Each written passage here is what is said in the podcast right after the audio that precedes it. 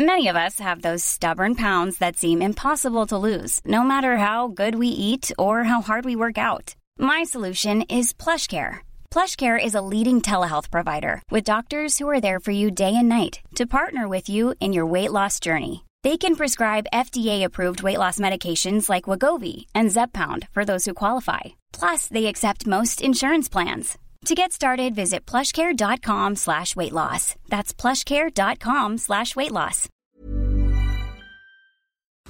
Porque el mundo actual no se entendería sin la economía y los negocios.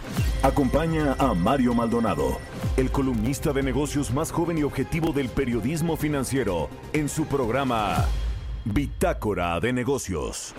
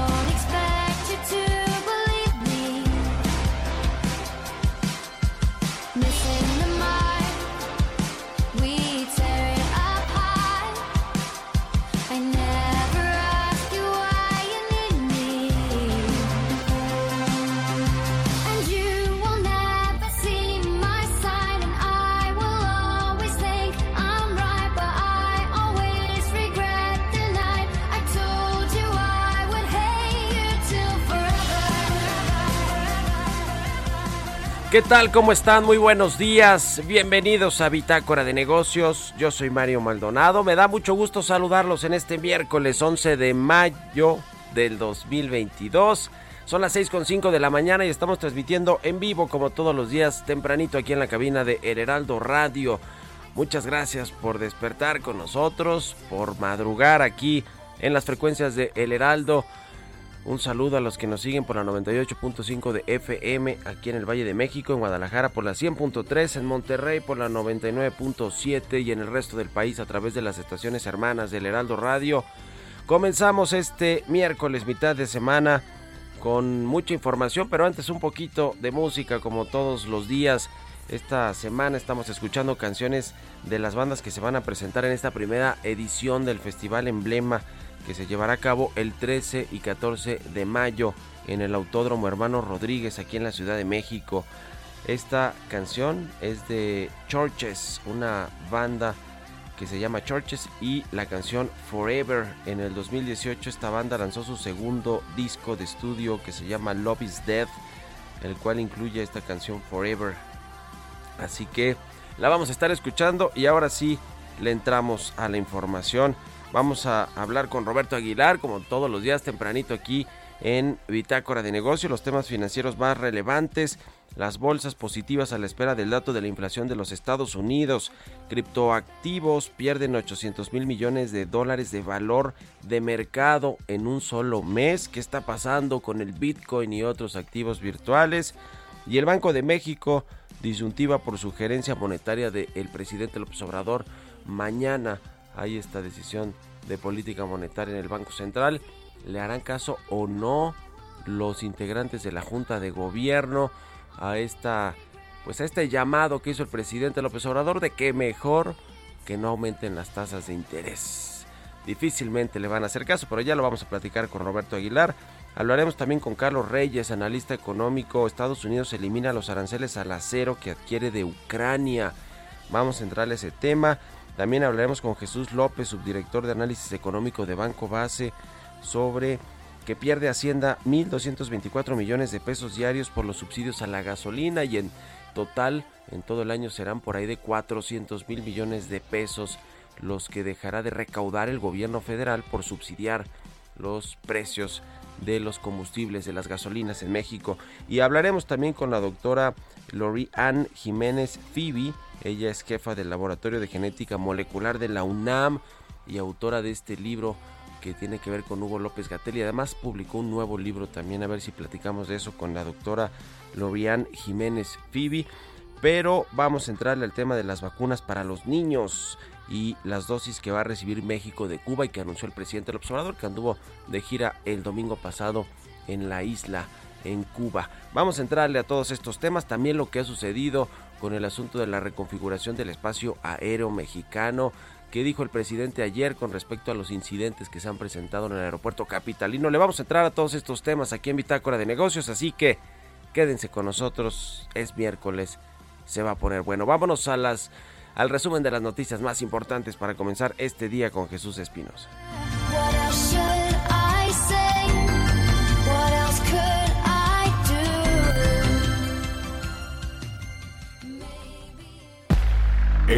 Resumen.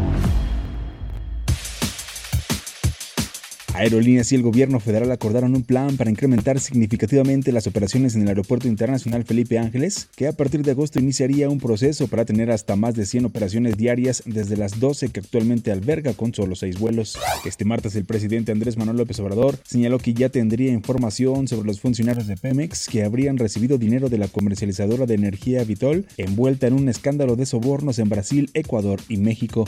Datos de petróleos mexicanos revelan que las seis refinerías que integran el Sistema Nacional de Refinación registraron una capacidad utilizada de destilación primaria de 50.1% durante el primer trimestre de este año, lo que significó su mayor nivel para un periodo similar en los últimos cinco años. Expertos señalaron que la inflación se volvió a acelerar en abril y se ubicó en 7.68% anual, su mayor nivel desde enero de 2001. Anteriormente, los analistas avisaron que las presiones sobre los precios se mantendrán por lo menos en los siguientes seis meses e incluso hasta principios del próximo año, por lo que pronostican que el índice anual seguirá por encima del 7.0%. Miguel Torruco, secretario de Turismo, informó que con el arribo de 8.576.000 visitantes extranjeros al país durante el primer trimestre de 2022, se registró un incremento de 48% en comparación con el mismo periodo de 2021. De acuerdo con un estudio que difundió la Comisión Económica de América Latina y el Caribe, en la región, la mayor concentración de flujos financieros ilícitos e inversiones extranjeras directas ficticias se registran en México, Costa Rica y Brasil. Bitácora de negocios en El Heraldo Radio. El editorial.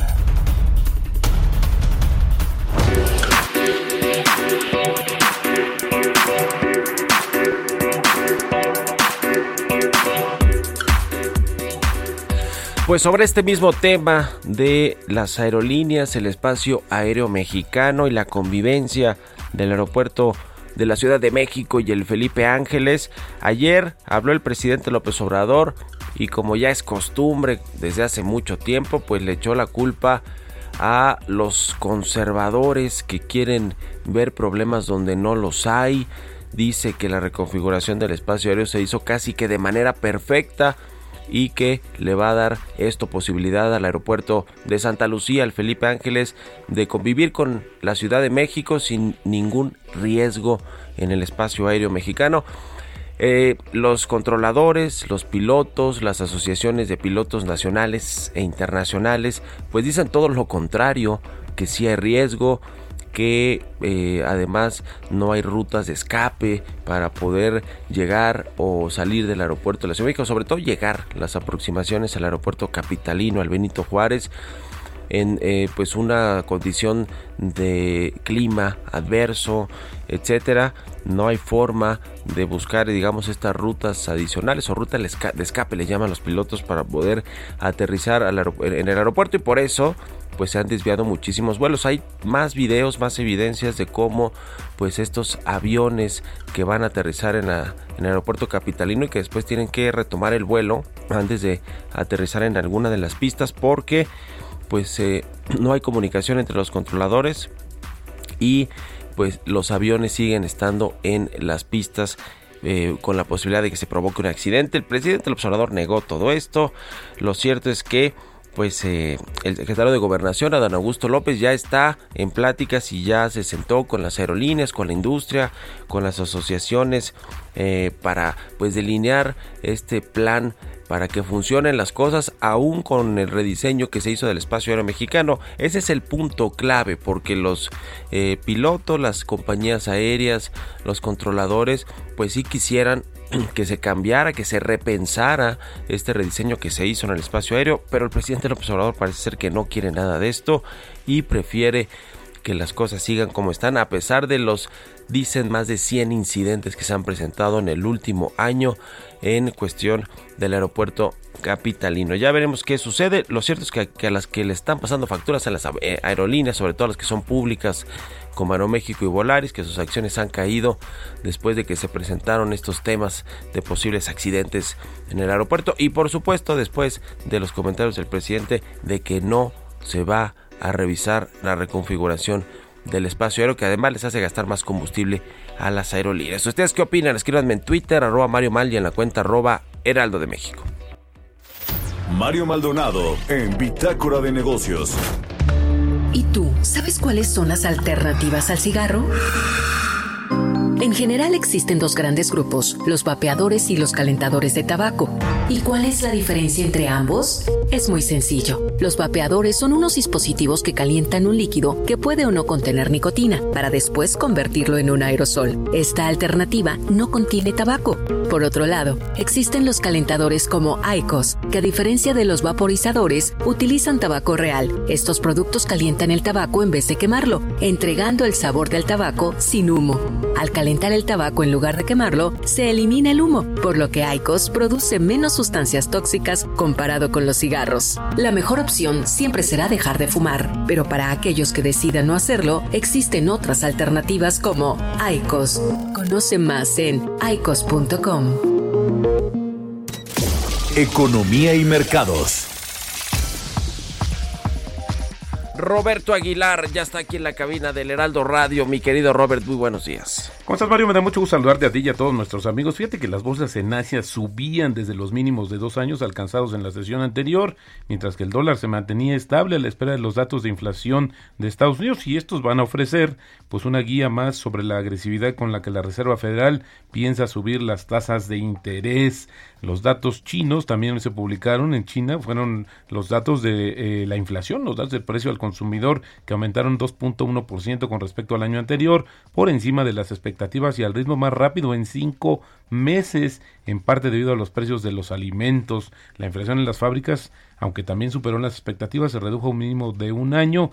Y bueno, pues esto es interesante porque justamente los datos sobre la inflación en Estados Unidos se van a dar a conocer hoy a las siete y media y bueno, pues a la expectativa te decía justamente los mercados. También fíjate que se ya se puso una serie de discusiones que llegaron a la mesa entre China y justamente el presidente de la Organización Mundial de la Salud. Y es que él ayer comentó pues que la política china es de mantener de la tolerancia cero pues es no es sostenible dado lo que ahora se sabe del virus y bueno pues ya le respondió el Ministerio de Asuntos Exteriores de China que le pide al director de este organismo que evite hacer comentarios irresponsables. Lo cierto es que la política de cero tolerancia en China pues como hemos platicado aquí, ha tenido repercusiones importantes, no solamente en la economía de aquel país, sino van a tener en las cadenas productivas. Y esto, pues también abonando a la situación compleja en el mundo, sobre todo por el lado inflacionario. También te comento que es probable que el Banco Central Europeo ponga fin a su programa de estímulos de compra de bonos a principios del tercer trimestre de este año. Después sería un incremento de las tasas de interés que podría producirse solo unas semanas más tarde. Esto lo dijo justamente ayer la presidenta del Banco Central Europeo, Christine Lagarde, y confirmó que las expectativas del mercado de que el Banco Central Europeo subirá su tipo de interés por primera vez en más de una década en julio, pues es un intento de controlar la inflación récord en la zona euro. Así es que alineándose también el tema de la política monetaria, que por cierto mañana se anuncia la decisión en México y la pregunta es qué tanto le hará caso a esta recomendación, entre comillas, que el presidente Andrés Manuel López Obrador le hizo al Banco Central, sobre todo por el tema de este plan, que bueno, hay que decirlo, no se ha acabado ni se ha controlado la inflación. Este plan que se, que se anunció, pues la verdad es que va a tardar un poquito más en tener efectos. Ya se han calculado entre uno y uno y dos puntos porcentuales, pero esto no quiere decir que vamos a salir o vamos a aliviar completamente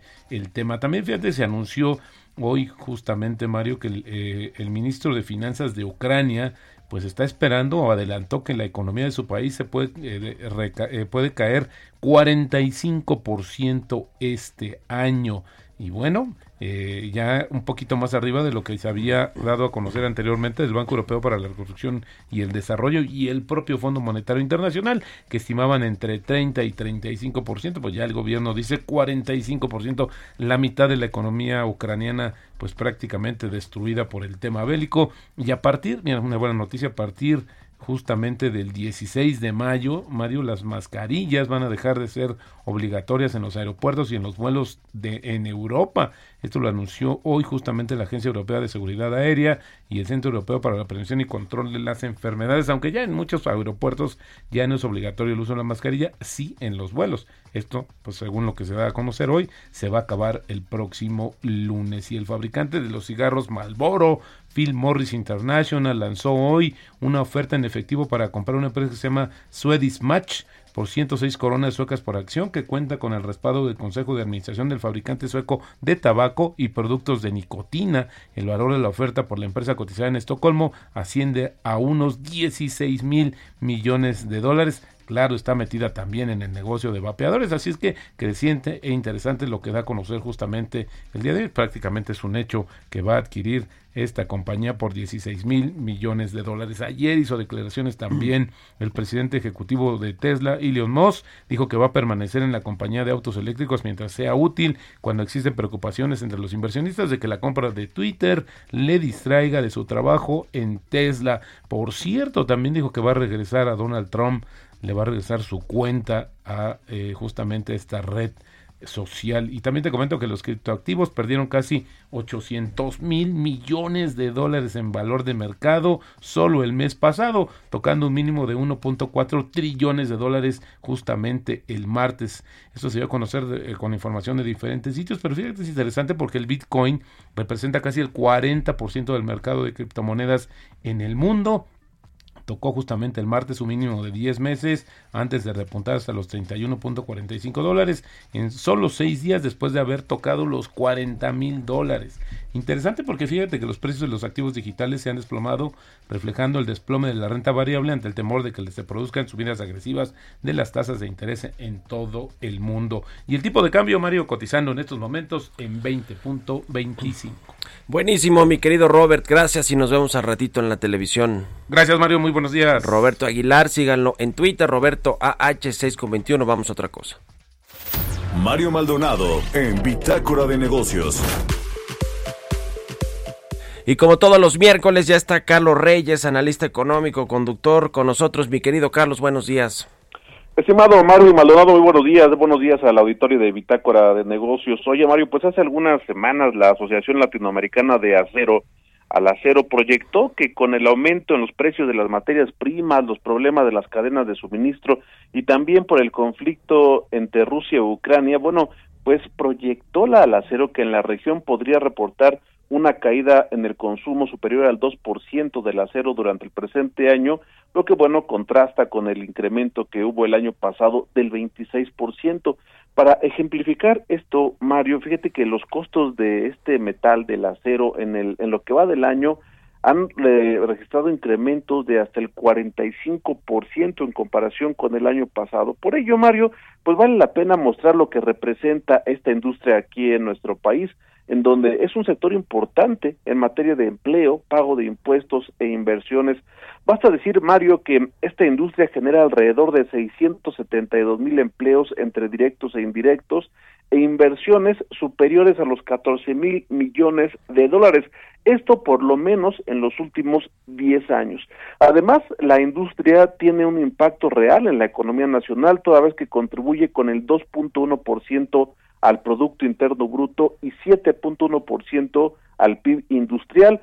Eh, en el caso del PIB manufacturero contribuye al 3.1%. Aunado a ello, Mario, la industria cerera representa el primer consumidor de gas natural y el tercer consumidor de electricidad para el sector industrial, lo que bueno muestra el impacto que tiene en varias cadenas de valor. Todo lo anterior, Mario, pues abona de una forma u otra que exista una economía más robusta y los beneficios pues lleguen también a las familias mexicanas en un momento en que precisamente necesitan estar fortalecidos pues todos los sectores productivos de México.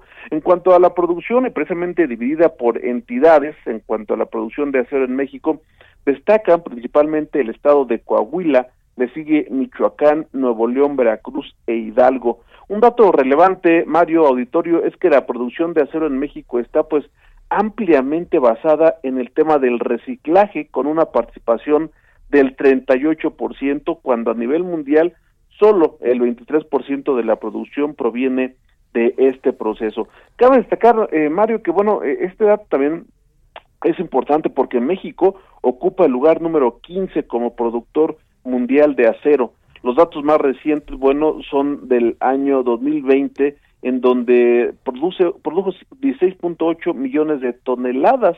A nivel global, el país que encabeza la producción, bueno, pues eh, creo que no es novedad, eh, Mario, es China, le sigue la India y luego Japón. El consumo de acero per cápita es de 192 kilogramos al año que, y el promedio mundial que se ubica en 245, es decir, que consumimos 21.6% menos que el promedio mundial. Y un tema importante también, Mario, el tema ambiental. México tiene emisiones eh, pues bajas en cuanto a la producción de este metal. Sin duda, un, producto importante en la economía de nuestro país, Mario. Muy bien, pues ahí está el tema importante, el asunto del acero para todas las industrias y en México, por supuesto que no es la excepción. Gracias, Carlos, buenos días.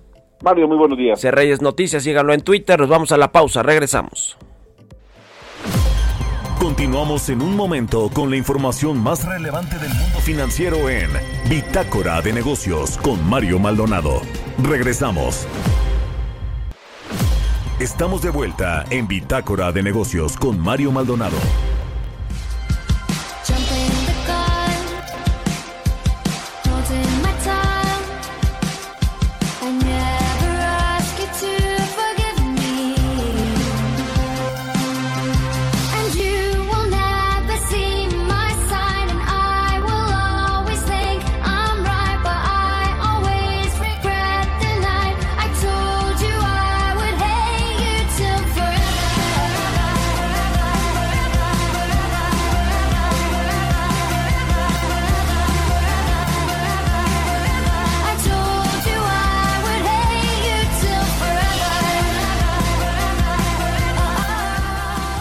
Ya estamos de regreso aquí en Bitácora de Negocios. Son las 6 de la mañana con 31 minutos tiempo del centro de México. Y regresamos escuchando un poquito de música antes de irnos con la segunda parte de la información. Aquí en el programa, esta semana estamos escuchando canciones de, la de las bandas que se van a presentar el próximo 13 y 14 de mayo en el Autódromo Hermano Rodríguez, aquí en la Ciudad de México, en un festival llamado Emblema 2022. Esta canción es de una banda llamada Churches, se llama Forever. Es de su segundo disco de estudio que se lanzó en el 2018, se llama Love is Dead, el cual incluye esta canción, que además fue retomada como parte del soundtrack de una serie española que se llama Élite dos años después. Con esto nos vamos al resumen, al segundo resumen de noticias con Jesús Espinosa.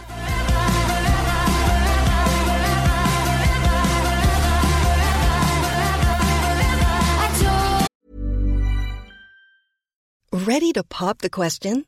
The jewelers at BlueNile.com have got sparkle down to a science with beautiful lab grown diamonds worthy of your most brilliant moments. Their lab grown diamonds are independently graded and guaranteed identical to natural diamonds, and they're ready to ship to your door.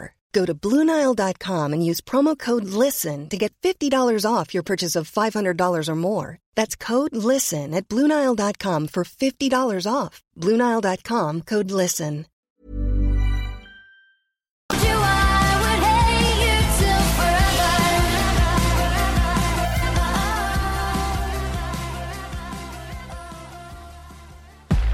El resumen. El turismo internacional en México registró un aumento de 20% en marzo de este año en comparación con lo registrado en 2020, es decir, se recibieron a 553.584 turistas extranjeros más este año en comparación al mes en el que se implementaron las medidas contra la pandemia de COVID-19. Analistas de JP Morgan destacaron que el crecimiento económico de los mercados emergentes se ralentizará bruscamente este trimestre, lastrado por China, Rusia y la propagación de unas condiciones monetarias más duras. Instituto de Finanzas Internacionales estimó que la alta inflación global y la ansiedad geopolítica acumulada provocó que en abril salieran 4 mil millones de dólares de los mercados emergentes. En un reporte detalló que China fue el mercado más afectado con una fuga de capitales de 2.100 millones de dólares. El Congreso y el gobierno de Estados Unidos se emplazaron a trabajar conjuntamente para sacar adelante la legislación que regule las criptomonedas estables, cuyo valor está respaldado por activos físicos antes de que termine este 2022. Entrevista.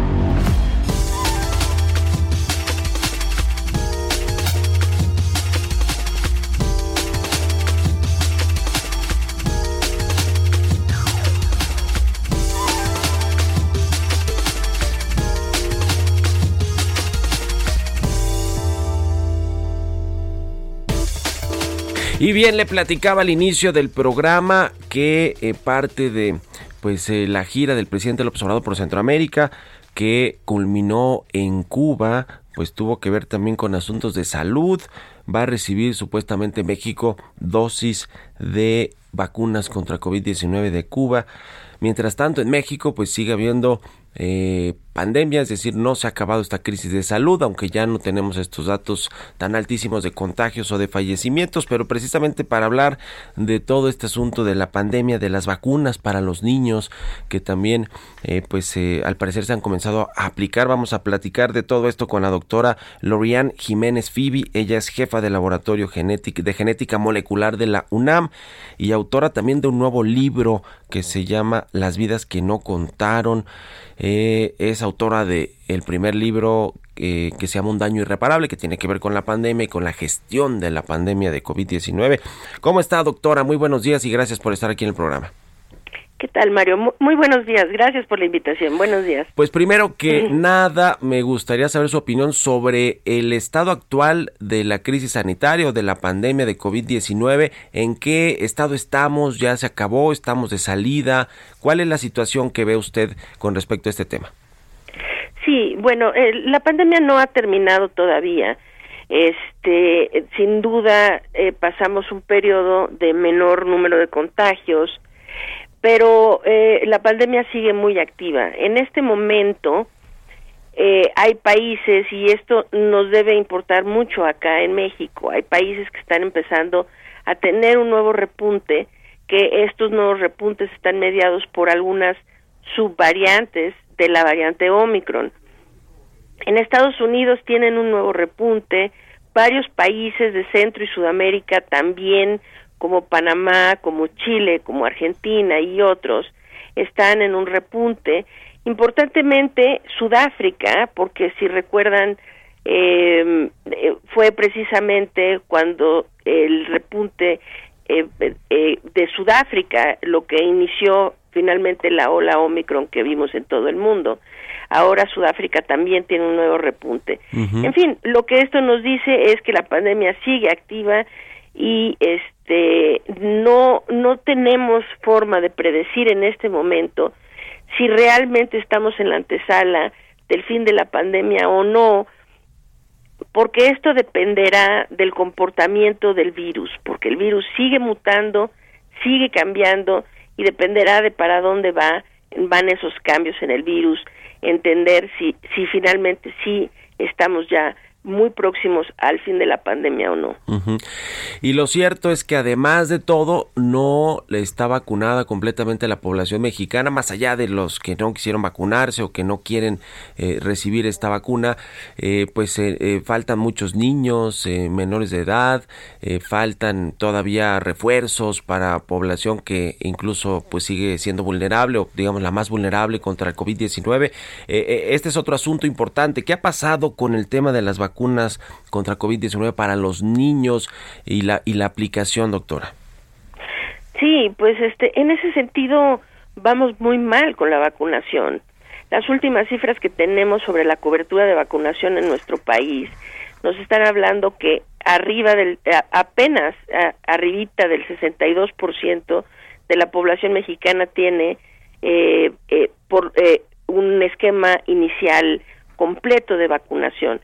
Esto realmente es una cobertura muy baja si comparamos con otros países, incluso de Latinoamérica, es decir, la mayoría de los países en Latinoamérica están alcanzando ya coberturas que, que rebasan o, o llegan ya por lo menos al 80% de cobertura, mientras que aquí en México eh, no, no hemos pasado del 60%, ¿no? Entonces, esto tiene que ver con diferentes cosas y entre otras, precisamente como acabas de señalar, la falta de vacunas en la población de menores de edad.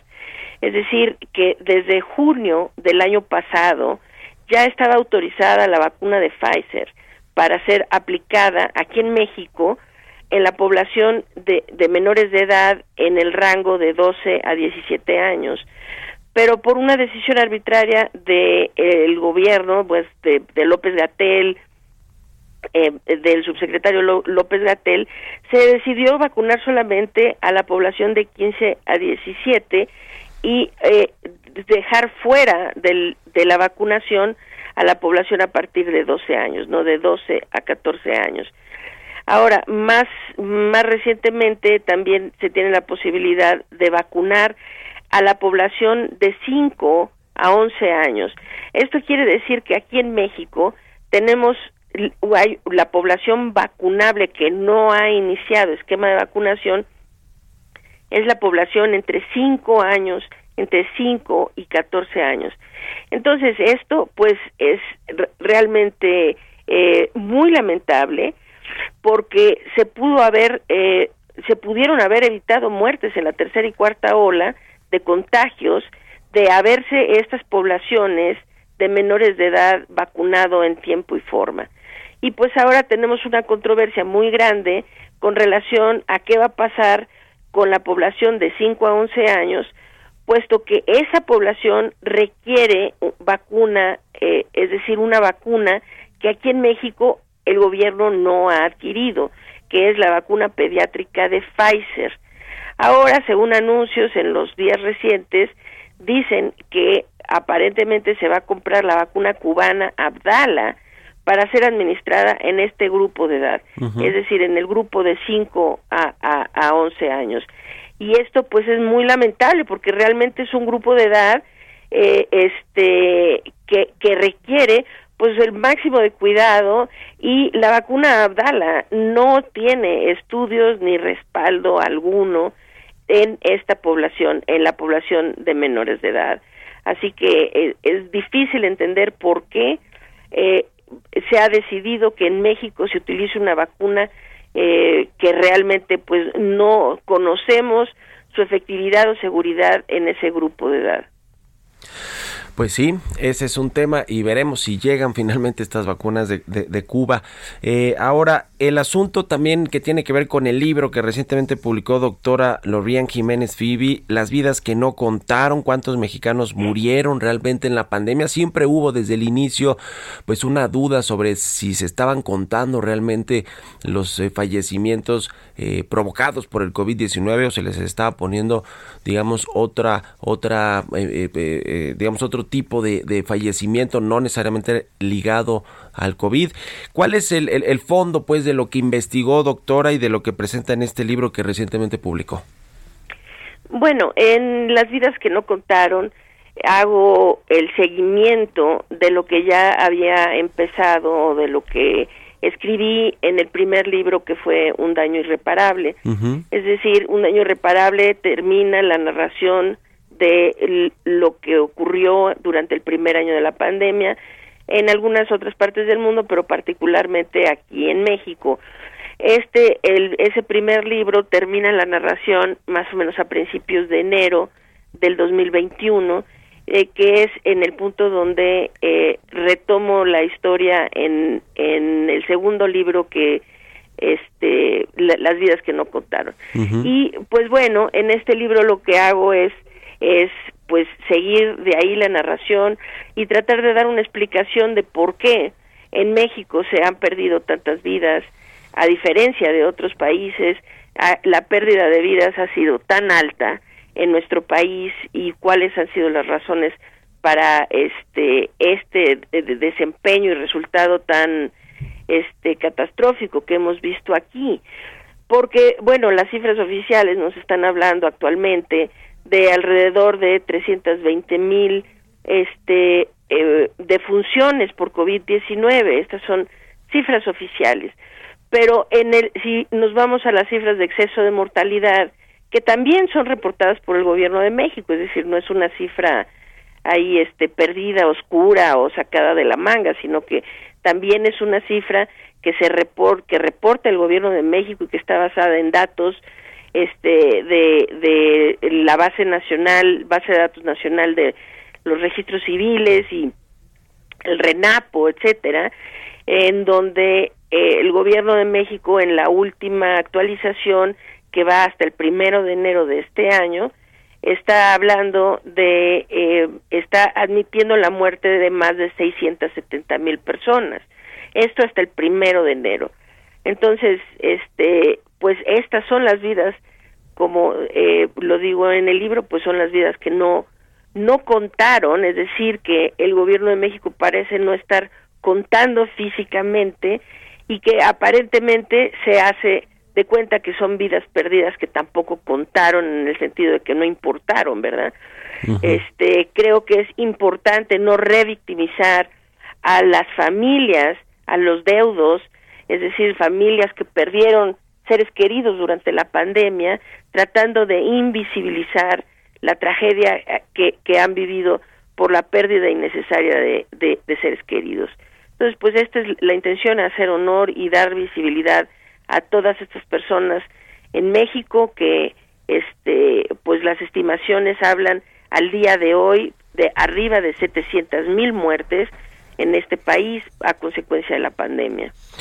Pues ahí está el tema. Le agradezco mucho, como siempre, que nos haya tomado la entrevista aquí en el Heraldo Radio, doctora. Y pues ahí está la recomendación de su nuevo libro. Creo que el primero le fue muy, muy bien. Este de un daño irreparable, publicado por la editorial Planeta. Y este nuevo, Las vidas que no contaron. ¿Cuántos mexicanos murieron realmente en la pandemia? Muchas gracias por estos minutos, doctora, y muy buenos días.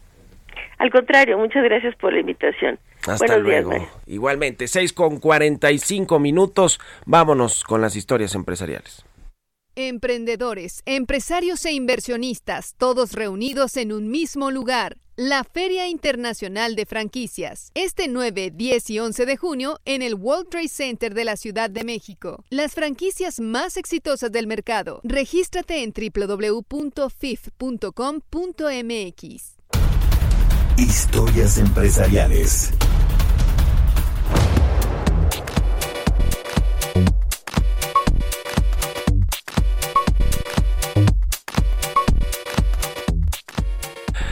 Nafin, Bacomex y fideicomisos instituidos en relación con la agricultura llegaron a un acuerdo para trabajar en conjunto y hacer llegar más créditos a las micro y pequeñas empresas.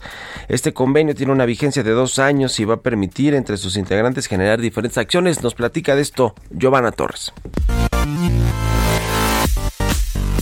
Banco Nacional de Comercio Exterior, Nacional Financiera y fideicomisos instituidos en relación con la agricultura firmaron un convenio de colaboración para ampliar su red de intermediarios financieros no bancarios para hacer llegar su financiamiento a más micros, pequeñas y medianas empresas. En un comunicado, precisaron que a través de este acuerdo, los organismos trabajarán de forma coordinada para intercambiar información, compartir experiencias e identificar áreas de oportunidad y aumentar la colocación de recursos.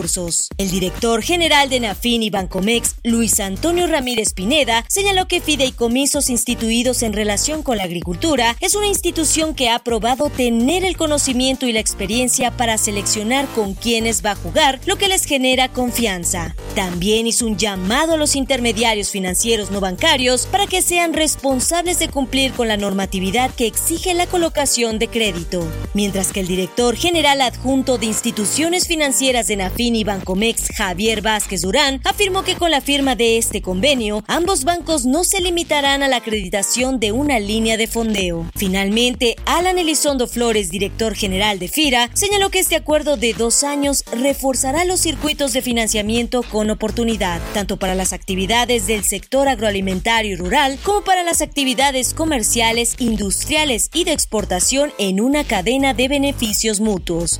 Con información de Verónica Reynolds para Bitácora de Negocios, Giovanna Torres.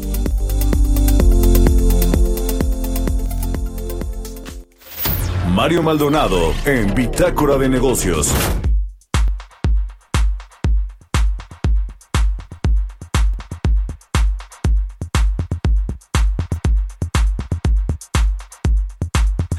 Y bien, el asunto de los subsidios a la gasolina que van para largo, es decir, que con los altos precios del petróleo, del crudo a nivel internacional, pues se tendrá que seguir subsidiando la gasolina para evitar este aumento de precios eh, abrupto que pudiera tener el combustible en México. Eh, se pierden más o menos 1.224 millones de pesos diarios por subsidiar la gasolina, eh, porque pues el gobierno prefiere que no recibir los impuestos, los impuestos que se cobran, el impuesto especial a las gasolinas para pues eh, ponerlo digamos como su contribución para evitar que haya estos gasolinazos y esto tiene su costo por supuesto en las finanzas públicas y en la recaudación fiscal. Vamos a platicar de este tema con Jesús López, subdirector de análisis económico del Banco Base. ¿Cómo estás Jesús? Buenos días. ¿Qué tal? Buenos días, Mario. Los subsidios a la gasolina se ha hablado de que van a costarle a México entre 300 mil y 400 mil millones de pesos este año. Eh, ya decíamos este dato, 1.224 millones diarios que se están dejando de ingresar eh, vía el impuesto por este tema de las gasolinas. ¿Cómo estás viendo el contexto eh, que también tiene que ver con la inflación? Bueno, mira, por un lado, lo que tiene que ver con el gasto público, eh, afortunadamente los, los ingresos eh, se ven compensados, o sea, este gasto se ve compensado por los ingresos petroleros. Entonces, eh, aunque es muy ajustado la compensación, pues sí, por lo pronto evita que se esté hablando de recortes a la calificación crediticia y de un deterioro de los ingresos en el año. Aquí el problema es que, pues bueno, como quiera, eh, la pregunta es, ¿se está gastando de forma correcta o es el mejor gasto posible? Hay que recordar que la economía de México todavía está lejos de una recuperación completa, que ahorita, eh, si bien hubo un efecto rebote en el PIB del primer trimestre, la economía está relativamente desacelerada, y por otro lado, pues a nivel mundial, este, las economías muestran señales de desaceleración bastante claras, sobre todo en Estados Unidos. Entonces, eh, aquí el tema es, ¿se está gastando bien o no?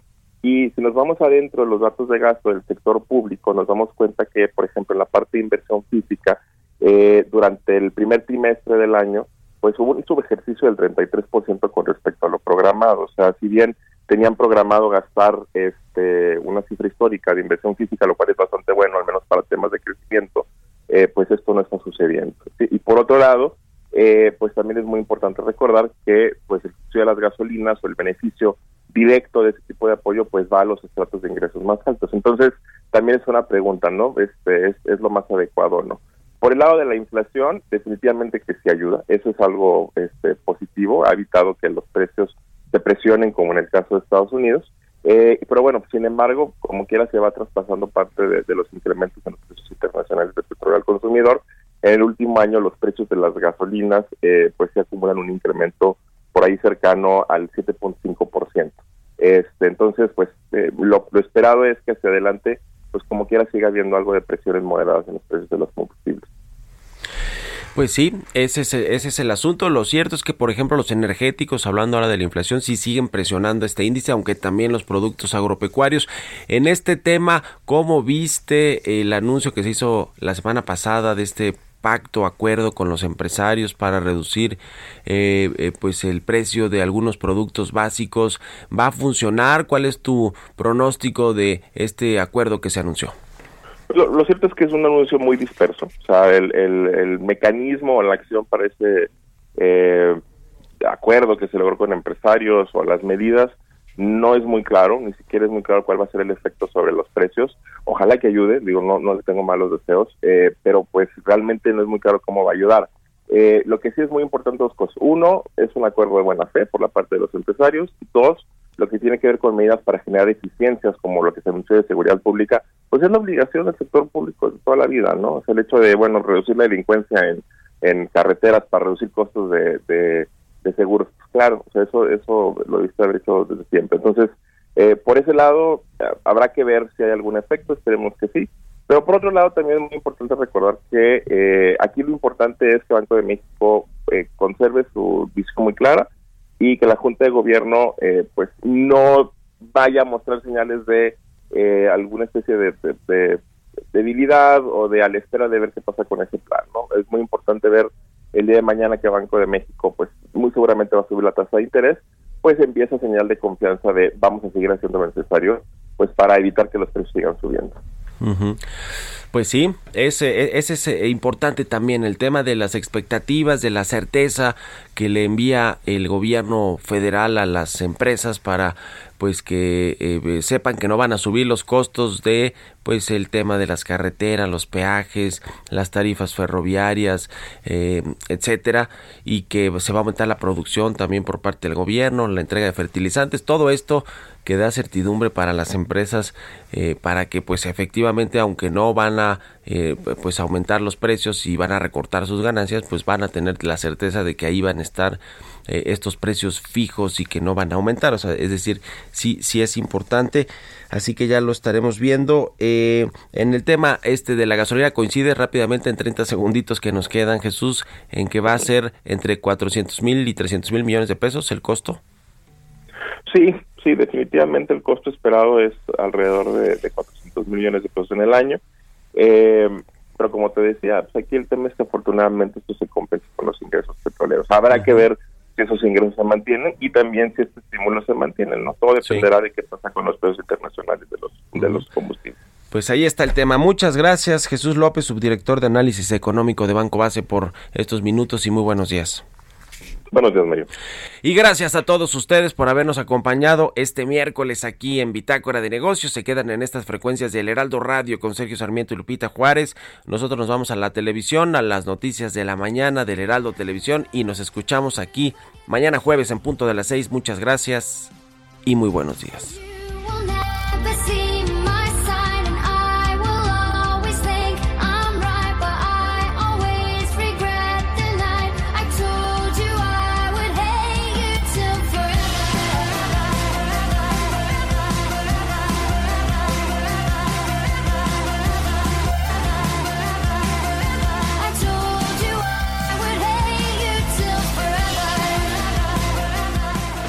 Esto fue Bitácora de Negocios con Mario Maldonado, donde la H suena y ahora también se escucha una estación de Heraldo Media Group.